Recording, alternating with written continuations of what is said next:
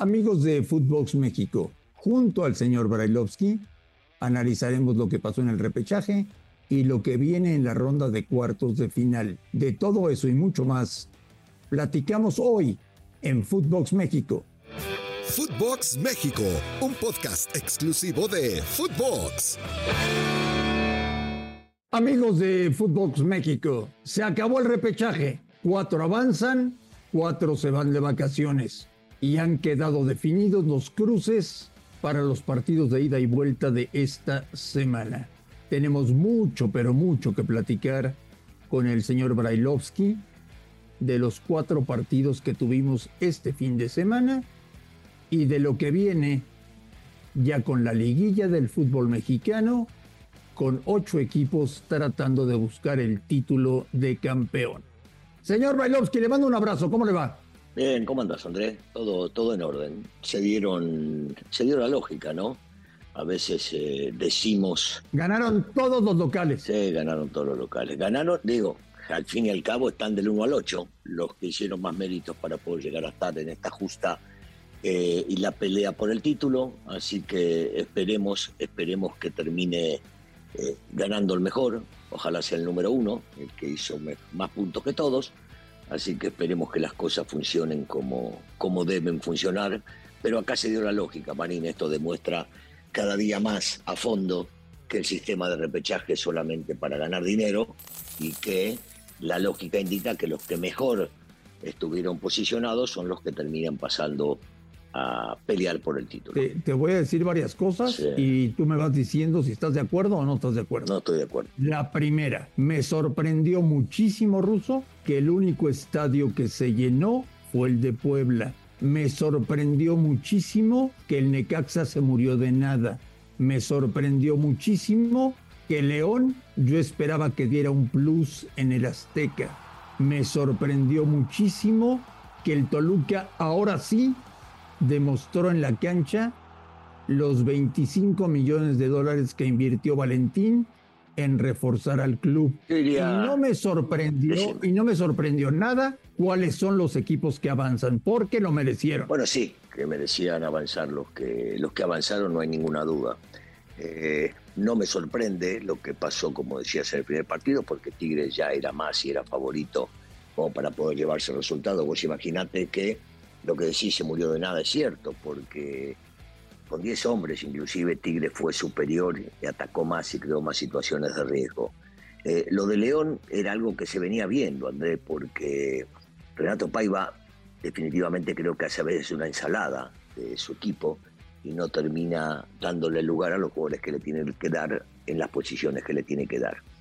Eh, y Cruz Azul sigue embalado, con el Potro, que está haciendo bien las cosas, puede gustar o no cómo juega, pero el tipo los ha recuperado mentalmente y van a estar, van a estar en la pelea, porque son un equipo fuerte. Eh, Juárez no jugó mal, ¿eh? mirá que claro, uno va al, resultado y se engaña por el 3 a 0, pero eh, todavía recuerdo esos dos tiros en el palo, sobre todo la primera de Dueñas, y, lo que intentó hacer este equipo que al final no este, terminó vencido por un equipo que individualmente es superior por supuesto. Y tampoco me sorprende el lleno en la cancha de Puebla porque un grande, aunque está de capa caída, viaja, viaja a jugar contra Puebla y la gente siempre se ilusiona, o por lo menos le mienten para que se ilusione, y es lógico que la gente de Puebla vaya y lo siga al equipo del Arcamón, pero por el otro lado también es lógico que uno de los equipos importantes del país eh, lleve tanta gente como la que llevó al Cuauhtémoc. Hay una imagen ruso, ¿no te la viste? Cuando Chivas se va del Cuauhtémoc en su autobús, la gente volcada, gritándoles, pidiéndoles autógrafos.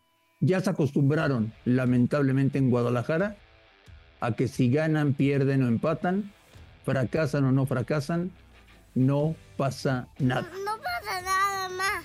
Ahí te va una, frase. Ahí te va una frase, Ruso. Ahí te va una frase.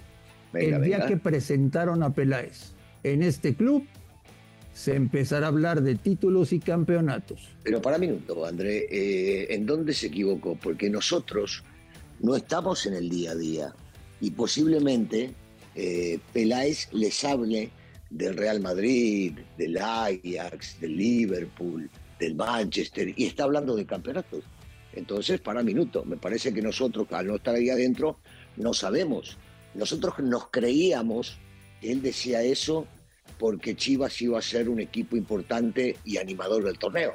En una de esas nos equivocamos nosotros, Andrés. Y él estaba diciendo la verdad y lo que se habla ahí adentro es de títulos, no de ellos, de los demás. Te quiero invitar y recordar que puedes entrar a, registrarte a caliente.mx. Ahora y regístrate y recibe 400 pesos de regalo para que empieces a apostar en vivo. Caliente.mx. Más acción, más diversión. A partir de hoy, a Mauri tiene que tomar decisiones radicales. Sí, claro. Cambiar al director deportivo y a todo el equipo que le acompaña. Yo tengo un gran aprecio y un gran respeto por Ricardo Cadena. Me parece un tipo honesto, que trabaja bien, pero creo que Cadena tiene que volver a su puesto en fuerzas básicas, detectar a los futbolistas que no entienden lo que significa vestir la camiseta de Chivas, venderlos, prestarlos, quitárselos de encima y contratar tres o cuatro refuerzos para que Chivas sea un equipo por fin que esté a la altura de sus aficionados. Bueno, que, que Peláez se tiene que ir, sí es cierto. Ya hace tiempo que tenía que renunciar y sabe, vaya uno a saber por qué no lo hizo. ¡Sí! ¡Que se largue! Y el verso siempre de cambio técnico, cambio el proyecto, siga adelante esto, lo otro. Ya, ya, ya ni me acuerdo de tantas cosas que fue diciendo a medida que fue pasando el tiempo y las cosas no funcionaban. De cadena no estoy tan seguro, Andrés. La cadena se la jugó con jóvenes cuando él tenía la oportunidad de repente de poner a gente un poco más consagrada o gente que tenía mucho más experiencia para jugar en primera división o en este tipo de partidos. Eh, él jugó con el, casi todos los partidos, entre el 70 y el 80% de jugadores nacidos en fuerzas básicas, gente que conoce eh, el tema. Eh, con cadena no van, con cadena no van a ninguna parte. Seguirá siendo la mediocridad absoluta. Chivas tiene que ir, Chivas tiene que ir por Larcamón, por Levini, por Mascherano, por Mohamed, por otro tipo de entrenador. Eso, eso lo sabrá, eso lo sabrá eh, este Amauri en este caso. Yo nada más que lo, que digo es, eh, no es por defender a Cadena, pero es una realidad. A ver, y, te los puedo nombrar, André, ayer, por más que cometieron errores eh, y durante el partido y en partidos anteriores, pero los futbolistas se van haciendo eh, con errores que van cometiendo y a ver si los supera o no, pero Sepúlveda, Orozco, Olivas, Sánchez, Beltrán, Flores, todos son futbolistas que nacieron ahí y que él se la jugó con ellos. Mira que en la banca estaba. Y dime una cosa, y dime una cosa. Refuerzo, y dime una cosa. Que era refuerzo, sí. ¿Tienen calidad? Bueno, lo tienen que demostrar, lo tienen que demostrar. Eh, y, esto no se demuestra de un día para el otro. El tema acá pasa por la integración y la formación del plantel. Por eso yo digo, Cadena no es el culpable. A ver, pasó Tomás Boy, que en paz descanse, un técnico reconocido. Pasó Cardoso, pasó Musetich, pasaron técnicos de primer nivel por ahí. El flaco Tena. El flaco Tena. Entonces, uno, uno tiene que entender también que eh, el armado, la organización, es lo que está flaqueando, porque si no, hay futbolistas que han traído y que en su momento Peláez decía que son para competirle a los que están ahí adentro. Andrés, no me jodas, no me jodas, basta de versos. Si a vos te dan 50 millones, es para armar un buen equipo. Y si no, tenés que, no tenés que traer 7, 8, 9 jugadores. Tenés que traer tres puntuales. Sí, vas a gastar fortunas, pero bien gastados para que estos chicos que te digo estén bien arropados para poder llegar a ser eh, más rápido el crecimiento de ellos y ayudar al equipo. Yo creo que tiene que haber cambios radicales en Guadalajara. Eh, bueno, pues vamos a meternos a los de esta semana, Russo. ¿Cómo, cómo ves los cruces de cuartos de final? Bueno, eh, digamos que en el fútbol mexicano se hace todo mucho más parejo. A ver, y que, el que juega de visitante el segundo partido, hablo del 5, 6, 7 y 8, tiene que ganar uno de los dos partidos tiene que ganar uno de los dos partidos. Y, yo realmente eh, veo difícil, y no me voy a jugar, vos sabés que yo no soy de pronósticos, pero sí para analizar, veo difícil que el Puebla vaya a ganar y que el América no vaya a ganar. lo, veo, lo veo difícil, veo este, complicado. Eh, como viene Cruz Azul, digo, yo no sé si Monterrey, porque salió segundo, ya pasó y se va a enfrentar al 7. Cruz Azul viene con mucho ánimo y con jugadores sumamente experimentados y con un técnico que tiene hambre de ganarse un lugar que lo viene pidiendo hace muchísimo tiempo y que le corresponde trabajar en primera división. Uno dirá, lo más parejo que puede llegar a ver es el de Santos contra, Tigre, eh, contra eh, Toluca y el de Pachuca contra Tigres. Y puede ser, puede ser, habrá que ver, eh, habrá que ver cómo se manejan ahí. Yo, yo veo los, te digo, los cuatro partidos los veo con pronóstico reservado, pero se me hace difícil, difícil pensar que los cuatro primeros no vayan a avanzar. Mira lo que te digo, se me hace difícil pensarlo. Puede los cuatro primeros. Sí, pero puede haber una sorpresa, puede ser que, que, cualquiera de los otros cuatro lo hagan, porque esto es fútbol y siempre te digo lo mismo, los partidos hay que jugarlos, pero la lógica indica que este, los cuatro primeros hicieron mejor las cosas durante el torneo y que si siguen con ese envión va a ser difícil discutirle llegar a las semifinales. La frase de la semana fue de Raúl Gutiérrez y dijo, tiene más posibilidades Cruz Azul de ser campeón a que México llegue al quinto partido en Qatar. ¿Estás de acuerdo con él? Es un grande el potro, es un grande. E, es un tema también eh, motivacional para sus futbolistas y demostrarles los que él confía en ellos. Pero, pero en el fútbol todo es, difícil y todo es fácil, dependiendo del resultado próximo.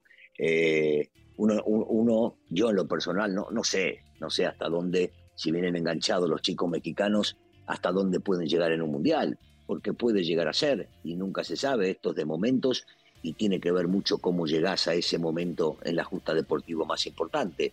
Eh, que Cruz Azul tiene, tiene chance, pero por supuesto, ya calificó, ya está dentro, está en la liguilla, es un equipo grande, está bien dirigido, tiene jugadores sumamente experimentados, claro que tiene chance, pero me parece que la comparación es, este, es muy grande, demasiado grande. O sea, si tú me dices que van a clasificar a semifinales los cuatro primeros de la tabla, me estás diciendo que los equipos que van a ser visitantes el fin de semana no tienen ninguna opción? No, no, no, no dije eso. Sí, sí tienen opción, por supuesto que tienen opción, pero van a tener que lucharla y lucharla muy pesado.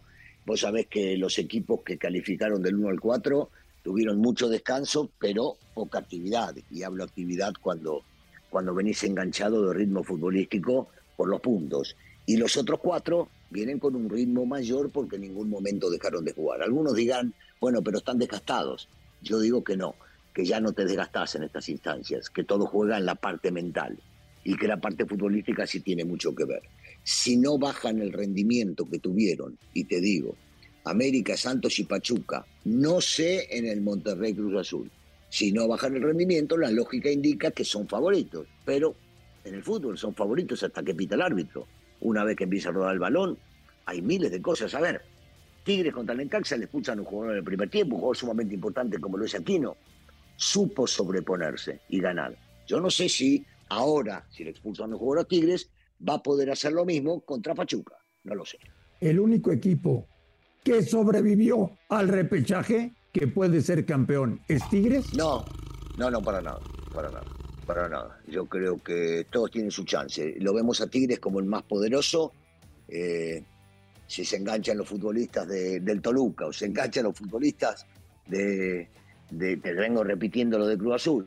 Este, y si los Larcamones juegan este, de la manera que juegan y terminan bloqueando los circuitos de la América. Cualquiera puede llegar, cualquiera. Señor Bailovsky, le deseo que tenga una extraordinaria semana, que veamos ocho buenos partidos de fútbol. Ojalá, ojalá. Y aquí lo estaremos platicando en Footbox México, en donde nos escuchan afortunadamente en todo el mundo.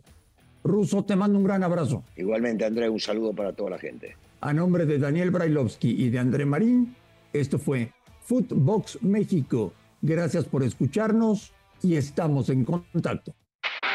Esto fue Footbox México, solo por Footbox.